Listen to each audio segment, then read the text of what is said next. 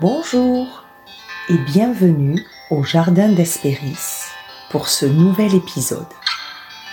Ce soir, c'est la nouvelle lune en balance et ce sera l'occasion à la nouvelle lune d'ajouter une nuance à la palette de couleurs du Jardin d'Hespéris.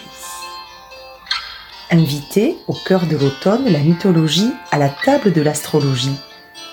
Ça vous tente? Je vous propose de découvrir Thémis, une déesse assez méconnue alors qu'elle est constitutive de toute société. En effet, Thémis est la déesse de l'ordre juste, de l'équilibre. Elle est l'incarnation de la justice. Et elle correspond tellement bien au signe de cette partie du mois d'octobre et de cette nouvelle lune, le signe de la balance. Signe d'air, gouverné par Vénus dont un des domaines de prédilection est les jardins et les fleurs, associé à Hespéros, l'étoile du soir, le grand-père des Hespérides, qui a largement inspiré le nom de ce jardin, comme vous l'avez découvert dans l'épisode 1. Je ne pouvais alors qu'en parler aujourd'hui pour cette occasion. Nous verrons aussi que les filles de tennis sont très étroitement liées au cycle lunaire, au cycle de la vie, mais aussi au cycle des saisons. Alors faisons plus ample connaissance avec Thémis. Fille de Gaïa, la terre-mère, et d'Ouranos, le ciel, elle appartient à la génération des titans. Elle est l'une des épouses de Zeus, le dieu des dieux, qui règne sur l'Olympe et sur la génération des Olympiens. Thémis siège aux côtés de Zeus et prend des décisions emplies de sagesse. Après avoir mûrement réfléchi aux conséquences de sa décision, après avoir bien pesé le pour et le contre. Elle rappelle en cela la déesse égyptienne Maat, gardienne de la justice, de l'ordre et de la vérité, avec la pesée de la plume et du cœur. Thémis est représentée les yeux bandés pour symboliser la décision objective, le choix neutre et impartial. Elle porte dans une main, devant elle, les plateaux de la balance en équilibre, et de l'autre main, le sceptre, qui signifie le choix net, la décision tranchée à l'épée du discernement. Elle est donc bien assimilée au signe de la balance, sensible à l'équilibre et à l'harmonie, attachée à la décision pondérée et juste, qui rapproche, qui réunit, qui concilie les différents points de vue. Thémis avait la faculté de prendre des décisions avec sagesse et clairvoyance. Pindare, un poète grec, l'appelle même la céleste Thémis au conseil avisé. On l'a dit même à l'origine de l'oracle de Delphes, célèbre pour sa prêtresse, la Pythie, la voix féminine par laquelle le dieu Apollon transmettait sa prophétie. Thémis veille sur le respect des lois célestes comme humaines, individuelles comme collectives, celles qui régissent le rapport avec le divin et le terrestre. Elle réunit le ciel et la terre, l'esprit et la matière. Thémis veille aussi sur la pureté comme l'impureté en matière de culte des morts, dans le cadre du culte des dieux, ou encore pour les conduites à tenir dans le cadre d'hommes jugés pour ses crimes. La déesse Thémis veille également à l'équilibre de chacun, dans ce rapport si précieux de soi à soi. Et elle invite à l'harmonie entre la part de lumière et les zones d'ombre que chacun nous possédons en nous.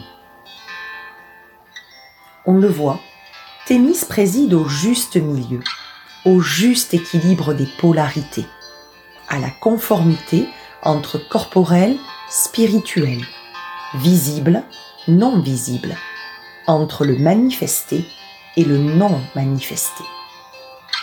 Et que nous propose cette nouvelle lune en balance? Si ce n'est de rentrer en nous pour y chercher l'équilibre des deux plateaux entre l'obscur et la lumière, entre le yin et le yang, pour y comprendre notre juste vérité. Enfin, Thémis veille au retour de l'unité en temps de conflit, en soufflant l'inspiration de la sage décision, de la négociation bien pensée, du compromis qui ne lèse aucun des partis, du respect des individus entre eux, quelle que soit leur divergence.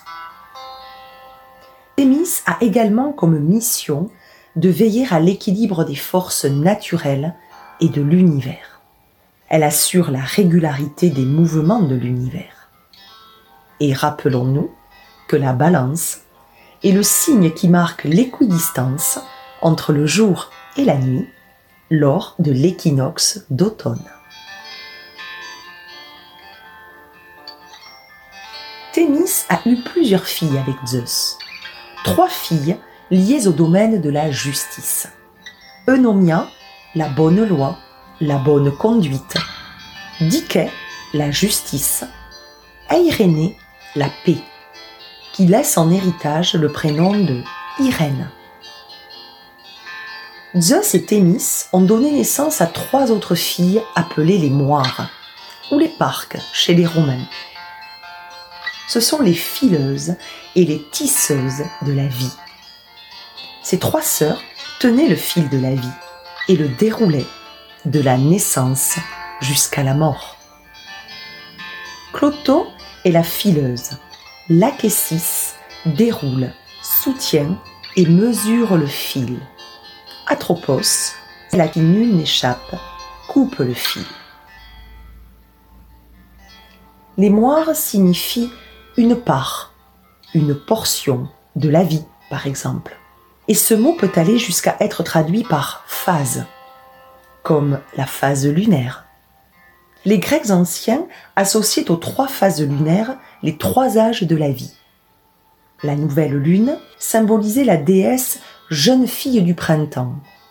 La pleine lune symbolisait la déesse nymphe de l'été. La vieille lune faisait référence à la déesse vieille femme de l'hiver.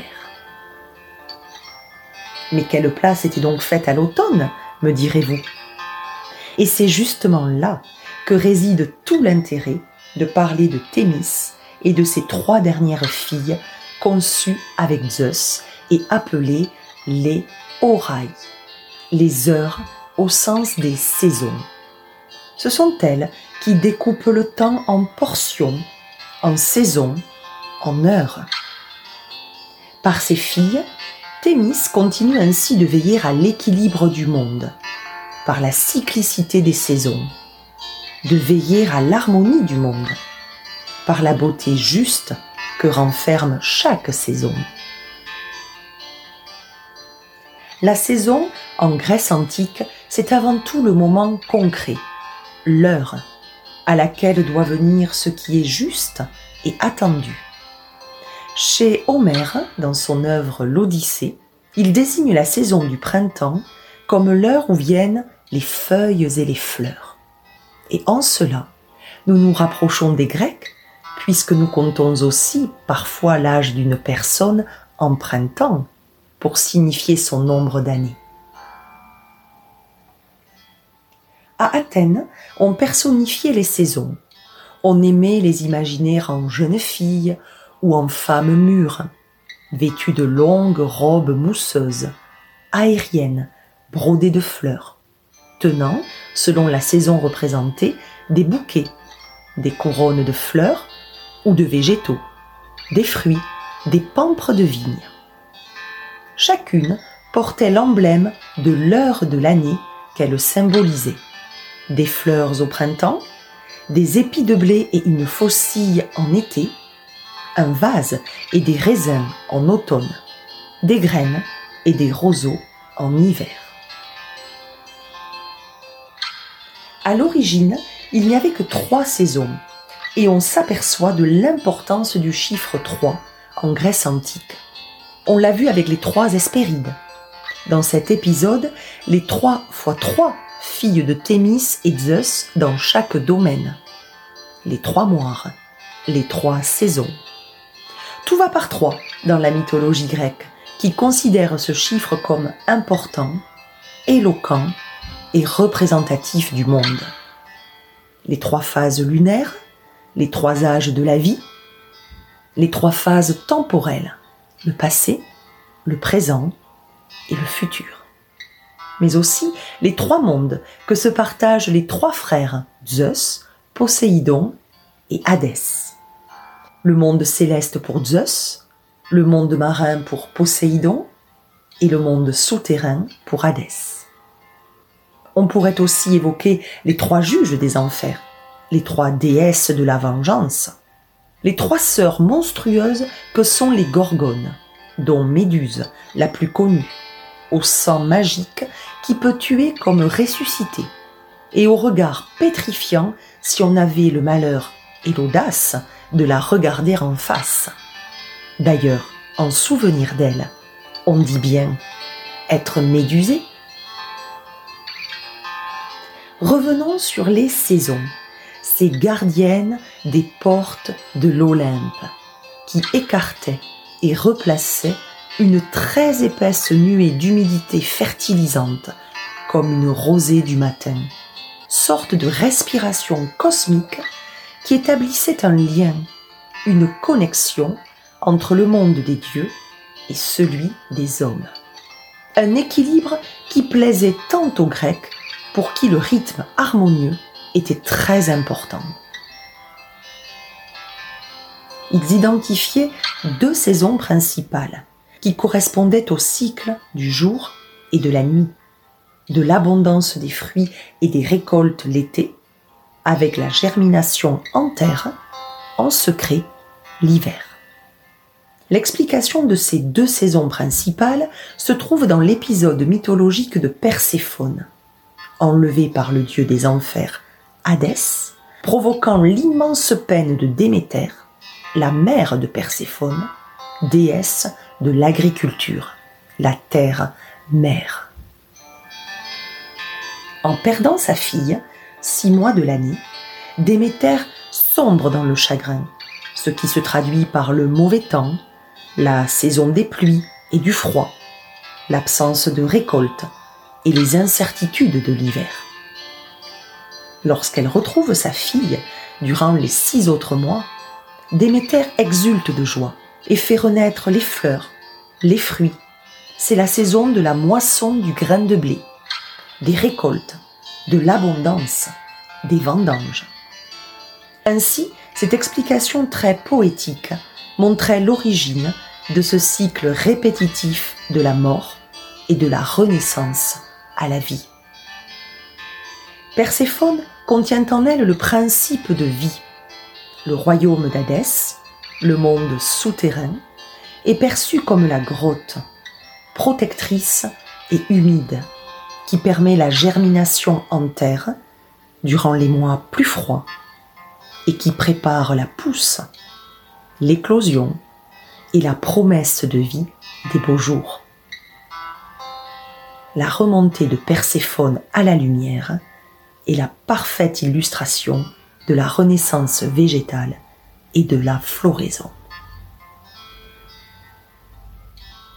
Ainsi, nous sommes en présence de deux saisons principales, l'été et l'hiver, auxquelles une saison intermédiaire était nécessaire, celle du printemps, qui fait de la Grèce un fabuleux jardin et qui permet de rester fidèle à ce fameux chiffre 3.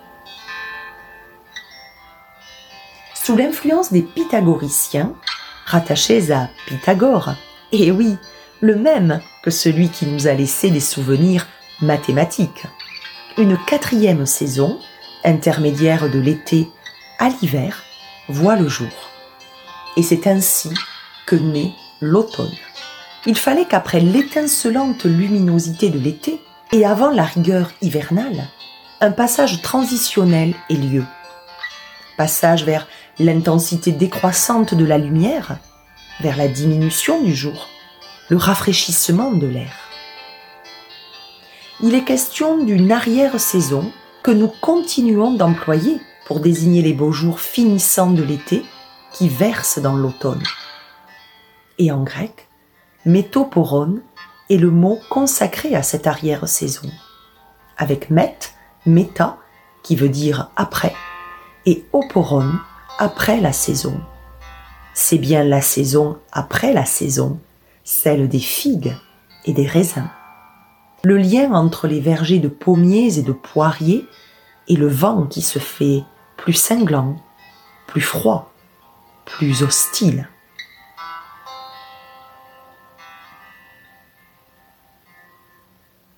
Et c'est ainsi qu'Opora peut être personnifiée par la déesse de l'automne.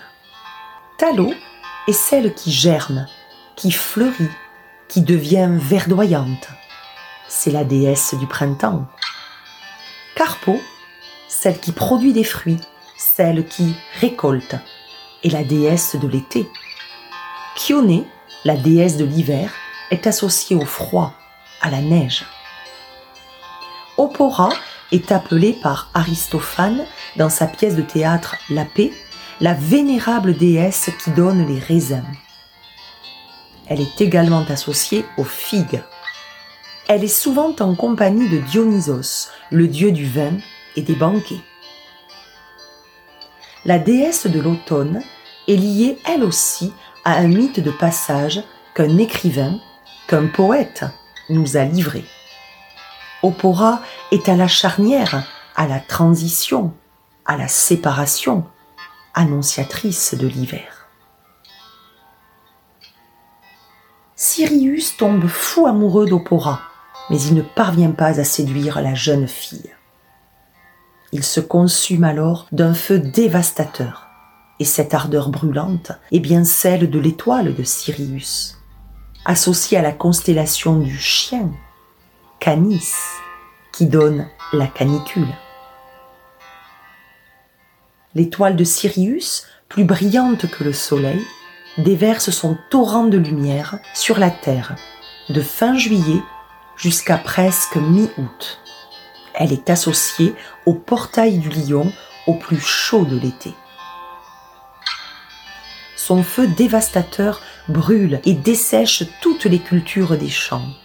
Désespérés, les hommes implorent les dieux.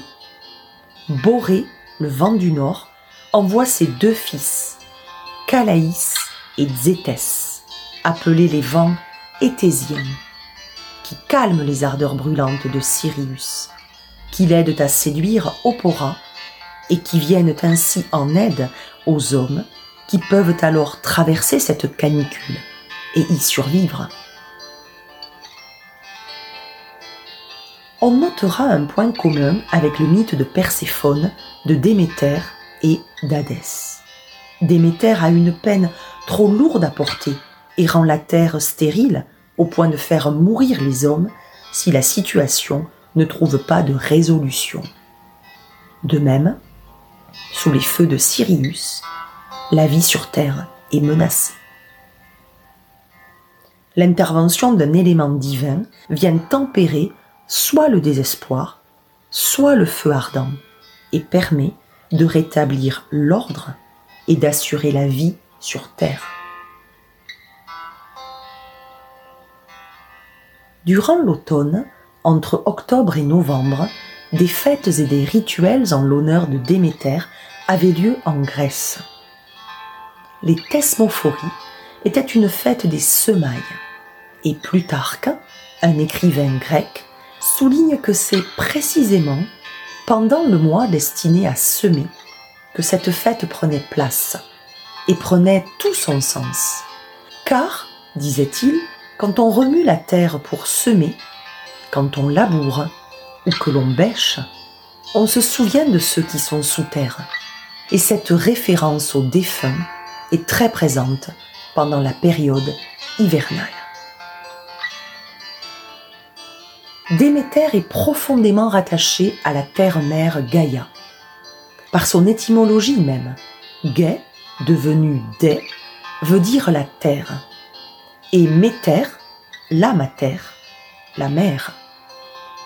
Déméter est vue comme une déesse primordiale, une déesse mère qui parraine la germination des végétaux et transmet aux hommes le savoir vivre avec la nature et le savoir cultiver pour leurs besoins. Elle est grandement vénérée dans les cultes anciens, car elle est à la base de l'économie, de la nourriture et de la vie. Ses attributs principaux sont l'épi ou la gerbe de blé, la faucille, le pavot, le calatos, qui était un panier en osier en forme de calice pour accueillir les produits de la récolte ou des offrandes.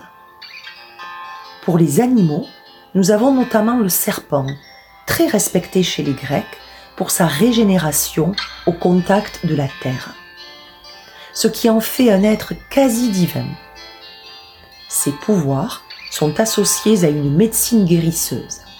Et sa très ancienne existence aurait précédé la vie des Grecs eux-mêmes dans tous leurs mythes. Déméter est célébrée en tant que déesse nourricière, fertile, protectrice et aimante des femmes devenues épouses et mères. En tant que déesse de la fécondité, Déméter leur consacrait une fête appelées les thesmophories. Seules les femmes mariées et mères pouvaient y participer. Cette fête est célébrée à travers le monde grec, qu'il s'agisse d'Athènes, mais aussi de l'île d'Égine, de l'île de Paros ou de l'île de Crète, ou encore de la ville d'Éphèse. Les thesmophories sont assimilées à des mystères pour l'aspect intime, les propos secrets et le moment privé que les femmes partageaient entre elles sans leur époux. Rien ne sortait de ces cercles de femmes, de ces fêtes réservées aux initiés. Les femmes commençaient le premier jour par enterrer des graines, puis elles pratiquaient le jeûne. Ensuite, le deuxième jour, elles partageaient la parole, assises sur des nattes de feuilles de gâtillier qu'elles avaient tressées. Enfin, le dernier jour, appelé le jour de la descendance des beaux enfants, un sacrifice animalier avait lieu et des offrandes de fruits étaient déposées sur l'autel. Le rituel de plusieurs jours se clôturait sur un banquet et les femmes ne manquaient pas de manger des pépins de grenade réputés pour assurer la fertilité. Les thesmophories avaient pour but de déposer l'intention de fertilité pour les champs et la fécondité des femmes. Cette fête valorisait clairement la procréation des femmes.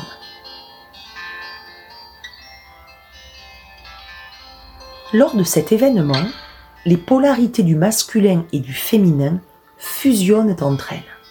En effet, les femmes occupent l'espace politique. Elles prennent la place des hommes pour tenir des assemblées sous des tentes, installées sur la colline de la Pnyx, près du temple de la déesse. Les femmes empruntent le vocabulaire politique des hommes, ainsi que les formules et les formalités des traditionnelles séances de l'Assemblée qui se tenaient sur cette même colline. De nombreux textes confirment la dimension politique et religieuse à la fois des thesmophories. Nous voyons que la divinité veille par ce rituel à la perpétuation des citoyens par la fécondité des femmes, comme par la fertilité des terres, cultivées pour assurer nourriture et prospérité aux hommes. Mais elle veille également comme soutenue par la présence de Thémis dans l'ombre, à la cohésion politique par le respect des lois. Le sanctuaire revêt alors, au-delà de sa fonction religieuse, une fonction civique. La déesse de l'agriculture, Déméter, associée à la présence de la déesse de la justice et de l'ordre, Thémis, mais aussi associée à celle d'Opora, la déesse de l'automne, donnent une dimension à trois voix à ce rituel des thesmophories. Nous voyons combien la culture grecque antique est au cœur de cette nouvelle lune en balance, comme au cœur de cette saison d'automne.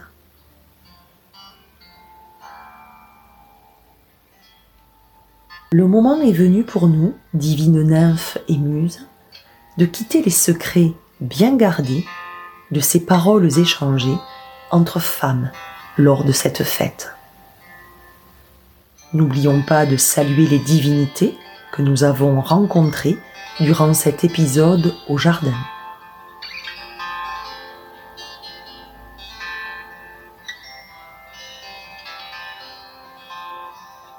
Je vous donne rendez-vous pour un nouvel épisode du Jardin d'Hespéris pour la pleine lune du 31 octobre où nous serons en compagnie des magiciennes et des sorcières de l'Antiquité afin d'entrer pleinement dans la magie et le mystère de ce mois de novembre.